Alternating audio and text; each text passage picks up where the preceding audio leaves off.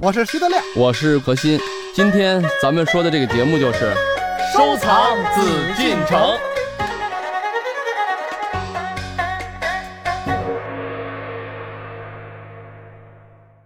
欢迎朋友们来关注我们的《艺海藏家》，我是主持人永峰。那今天呢，是我们收藏紫禁城的板块，我们还是邀请到何时人也组合来到我们的节目当中，和我们一起来说一说收藏紫禁城，看一看故宫里到底有哪些宝贝。好，我对面的何老师，何老师好，大家好，德亮好，啊，大家好，欢迎二位啊！今天呢，咱们又要来说一说故宫里面的宝贝了。那么，我们一走进到故宫呢，其实看到红墙碧瓦啊，都会觉得有一种非常庄严的感觉哈。嗯那我现在要提醒大家一下，在珍宝馆旁边呢，有一个馆是专门为石块石头单独树立的这样的一个藏馆，它呢叫做石鼓馆。这是十个高两尺、直径一尺多的花岗岩石头，但是呢，它们却有两千多年的历史。它被列为是中国九大镇国之宝，被嗯康有为誉为中华第一古物。哎呦，名头非常大了，何老师是吧？对对对，何老师，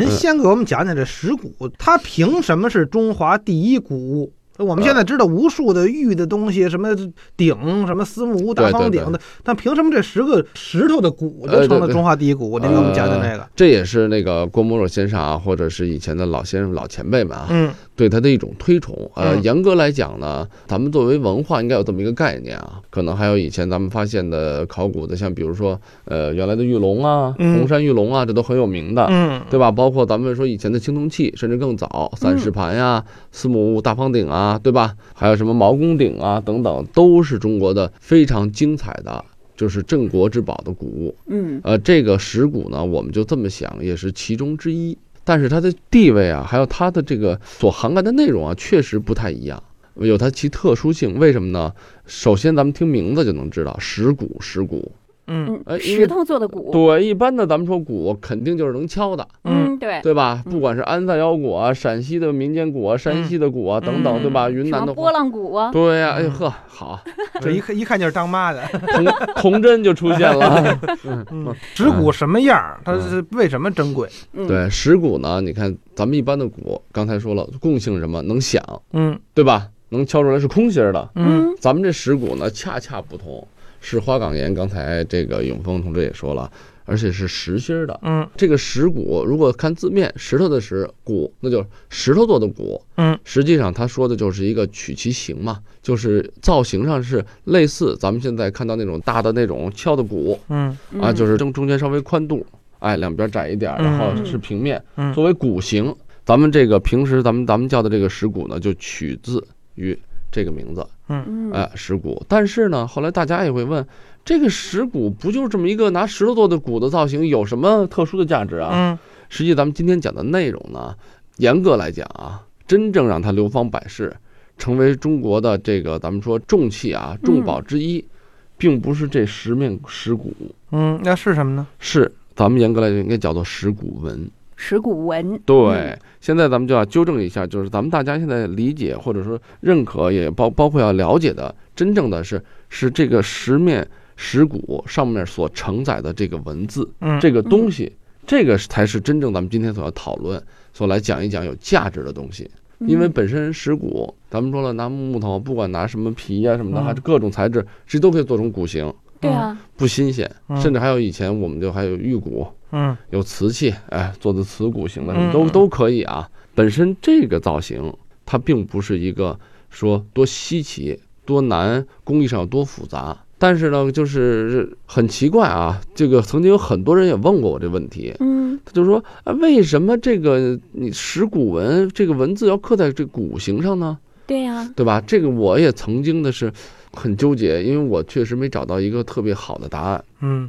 但是后来呢，我就自己根据自己的搞研究的了解吧，因为咱们石鼓，如果咱们大家就是知道一点儿的话，应该它既然在两千多年以前是应该在什么春秋战国时期，嗯就是这个还都这个诸侯混战啊，嗯春秋战国时期呢，这之前成的是咱们的所谓叫做三代夏商周嘛，嗯对吧？还是周王朝的整个这个时候的末尾的时间段。嗯嗯那这周王朝以前，咱们夏商周最有名的是什么？是青铜器文化。对对吧？青铜器文化，嗯青铜器文化其中一个叫做天子九鼎啊，就很多形容当时的最重要的礼器是青铜器。嗯青铜器做的各种器型，其中的鼎这个器型，就是被认为是所谓当时国家呀、皇权呀、当时皇帝的这种象征啊。嗯嗯啊，所以他在礼器的时候摆很多个鼎啊，当然还有很多像咱们说的簋啊、仪啊、什么弓啊等等各种东西都有，但是鼎是很重要的一件礼器。嗯而鼎的造型大家应该知道，它是有腿儿的，嗯，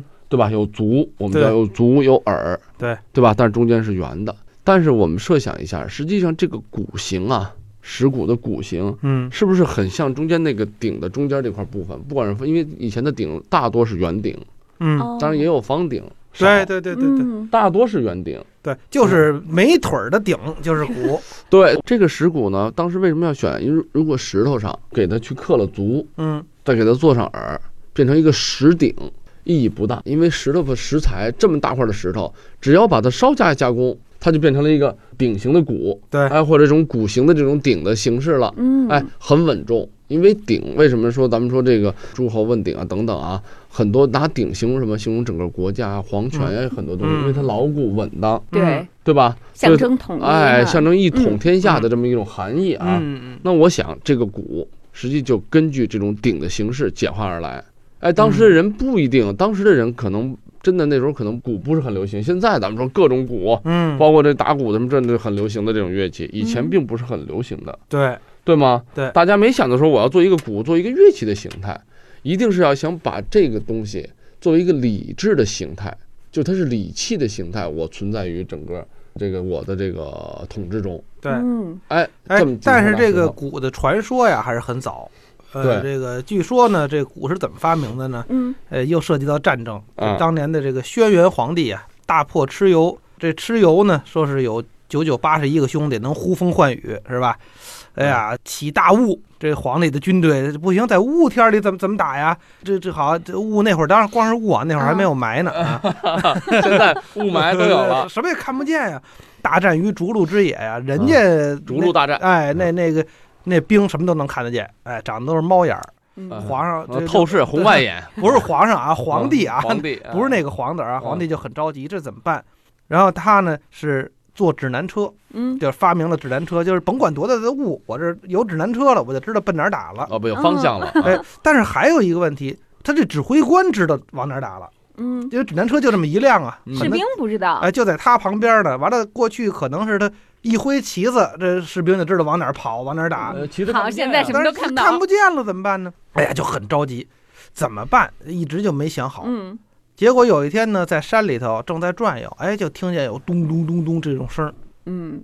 从来也没听见过这样的声儿。这声音从哪儿来的呢？你想，在原始社会啊，啊这种带着回音儿的噔噔噔，从哪儿来的呢？找啊找，哎，发现了，在这个深山的这个老林里边啊，大树旁边坐着一怪兽，这肚皮啊都隆起，就好像一大犀牛坐起来了，知道这意思吧？完了，这怪兽呢是拿自个儿的这个蹄子呀打自个儿这肚子玩儿，吃太饱了，这么啊是吗一打，嘣嘣嘣嘣，就跟现现在这大胖子拍自个儿那肚子，你瞧这跟西瓜似的，嘣嘣嘣，熟没熟一个意思。嗯哎，皇帝突然之间大悟，哎，这我可以用上啊，嗯，这叫仿生学呀、 哎，听得见呀，对吧？哎然后我看不见把我但能听见，把这个怪兽就千里给杀眼了，嗯杀了之后呢，把它的皮就扒下来了，就按照它肚子的形状蒙了这么一个东西，后世管这东西就叫骨。嗯，完了，一打这皮还是咚咚咚咚，这声音还是声传百里。好，有这指南车了，再有这皮，这这面鼓了，这是第一面鼓，哎，皇帝往哪儿一打，这叫指哪儿打 哪儿，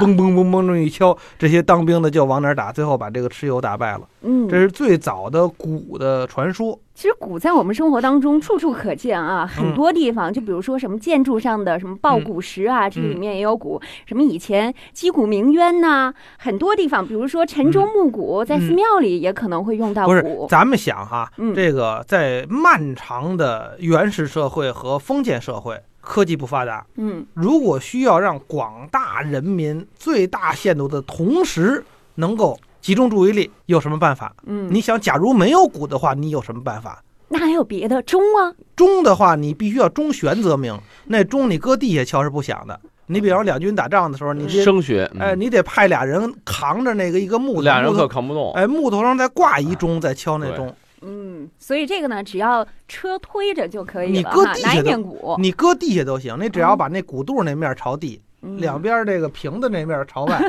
也也响，对吧？嗯除了这个东，你还有其他办法吗？比方说到点了，该看新闻联播了，说咱们现在没有北京站人大钟，怎么办？你这只看能，看手表，哎，不是 呃，您这个太超前了。啊对，可是都所以新闻联播都有了，哎哦你说，所以在 那倒不漫长的这个呃封建社会、原始社会，没有其他的办法。嗯报时，皇上说了，我这明儿早上起来日上三竿的时候，我要出来讲话，老百姓都得出来站着。老百姓不知道什么时候皇上出来呀、以怎么前的办人呢，这种受这种生产力的影响啊、就咚咚咚咚一敲无鼓，非呢不都就听是见什了么嗯我能看到的，嗯我能听到的，我能摸到的，嗯，嗯我能就是说白了我能拿到啊，哎能感到的，也就这种他身体的就是个人的感官所能达到的东西。那这里面听觉是最不受影响的，嗯，对吧？雾霾咱们也能听见车声，对， 对嗯而且 看你不一定看得你见有在车。你在这个最广大的一个地面上，让最多的人能听见声音。你想，过去很有名儿，那叫木木铎，就是木铃铛啊，嗯一敲当当当当，出来讲故事，那个东西能传多远儿？一个嗯大鼓咚咚咚咚能声传多远？嗯，那真是所谓声传百里啊！可是咱们现在说到的是这个可以敲响的鼓嗯哈，那为什么咱们这个十个石鼓要做成鼓形？刚刚我们何老师也哎说过了，它是按照这个以前的鼎礼器来对做的。所以我觉对得何老师这个研究也是很很到啊很位，独以到以前我没没这么想过。 呃，是因为实在是没有别的方 向，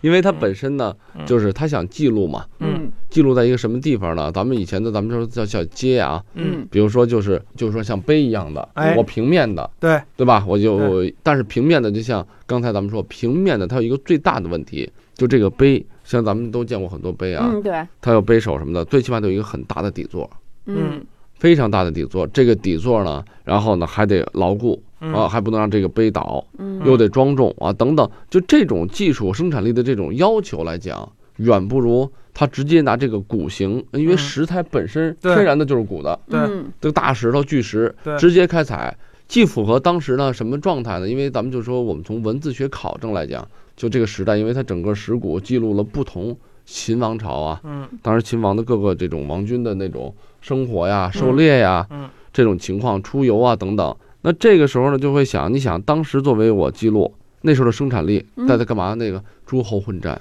嗯没有人像现在，为什么？你看咱们现在这么多辉煌的石碑啊、石刻，嗯，有的是时间呀、对。嗯我一吩咐下去，几百个人、几千个人来去做一个碑。对，那个时候不允许。而且这个石鼓的时代比这个碑还要早，对啊碑基本上就是汉代以后才兴盛起来的。它才有了碑形，对实际上原因呢在于也是生产力水平，对让，大家觉得就光一个这么素的东西不够了，嗯，我这要纹饰了。嗯我要碑座啊，嗯我要雕刻啦，等等等等，很多审美的因素也要放进去了。嗯，但是在那个时候，实用就行。又实用，又得有一统，又得有嗯地位，嗯有尊严。嗯对我想那个时候人的审美就是很简洁，对，嗯直接。那好，我就把这种骨形的东西，实际那时候他不认为是骨形，嗯他可能还认为是街形，也可能认为就是这么一个很饱满的顶形，嗯，对吧？嗯，最哦简略的顶形放在这儿，帮哎，那这十面石鼓上究竟写的是什么呢？就是简单来说吧，我们曾经按它的这个最早的宋代，现在我们能看到最早的宋代的拓本，嗯因为这个本身十面石鼓出土，也就被发现的时候是在什么，在唐朝的贞观时期，哦，李世民时代，哎，被发现了这个石鼓它的发现还有故事呢。啊！对，哎我就是想这想这听听这德亮，对，那是想当年什么时候呢？就是贞观时期，就是嗯唐朝啊，是扫灭了隋朝，建立了兴盛的大唐朝，然后嗯一切政治制度、一切的经济制度、一切的老百姓的休养生息，都是向着最好的方向发展。贞观之治嘛，啊，正在这个时候，哎，就是唐太宗这个时候，其实有人啊，在陕西宝鸡的那个荒野，就是古陈仓这个地方。嗯，嗯，我们都知道明修栈道，暗度陈仓。对啊，古陈仓的哎陈仓石鼓，荒野上发现了这些个石鼓，就是开始不知道是什么东西啊，就石头的也挺大个儿，看着像鼓那个形儿，哎，这谁没事弄弄这个东西，挺费劲的凿出来扔到那个荒野里，嗯这人都很奇怪。结果仔细这么一看啊，哇，全有文字，这上面上有文字，而且关键的问题，这文字 看不懂，这是重大发现呢。这是一什么文字？嗯，而且这么一数呢，这东西一定不是呃无意识弄出来的，因为它有十个，嗯，整整十个鼓一样的石头的东西，花岗岩，而且上面都有这个文字，每个字两寸见方，很独特。其实唐朝啊，那些人当时非常有文化，唐朝诞生了很多书法家哈，那这些个大师们。这么一查一看，这些文字一个都不认识，嗯没见过。哎，这很奇怪。所以呢，当时把这东西献给了朝廷。你想，在李世民当时改为贞观啊，这大家也不打仗了，也都开始积极的休养生息，开始发展经济。正这会儿，突然发现了十个石鼓带文字，这是嗯不是说明上天给的大吉大利的这个征兆？对，兆头，哎，当时李世民也非常高兴，把这东西呢很好的收哎藏起来很了好。的收藏起来了。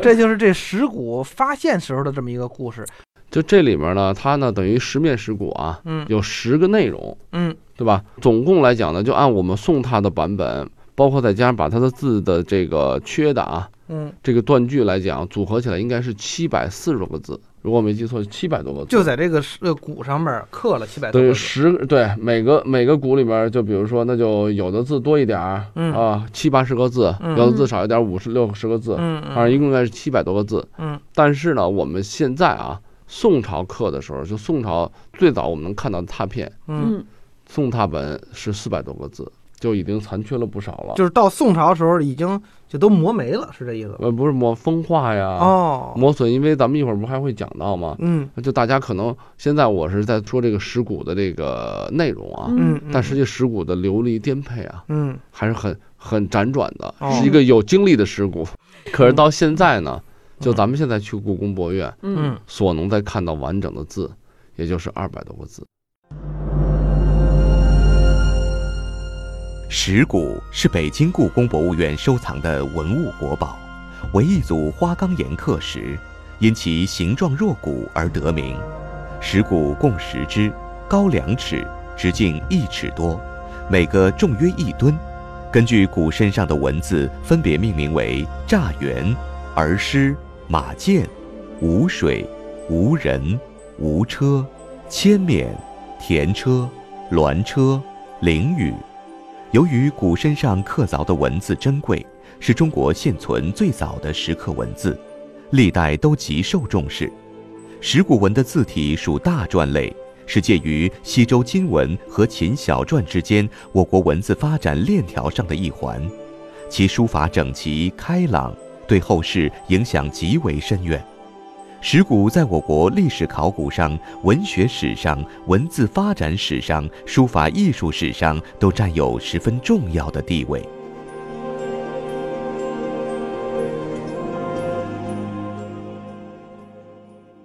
您看啊，这十个两千多岁的石鼓备受重视的原因，就是因为它们弥足珍贵，它们见证了我们中华文明的演进和发展。那么，在漫漫时间长河当中，他们究竟经历了怎样的曲折道路？当他们来到我们面前的时候，会讲述什么样的传奇故事呢？在他们日趋斑驳的鼓身上刻写的会是什么样的文字？描述的又会是怎样的情形呢？到底为什么在这十个石鼓中会有一个与众不同？它独特的外形究竟又是如何形成的呢？这里是艺海藏家，我是永峰，待会儿见。本内容由喜马拉雅独家呈现。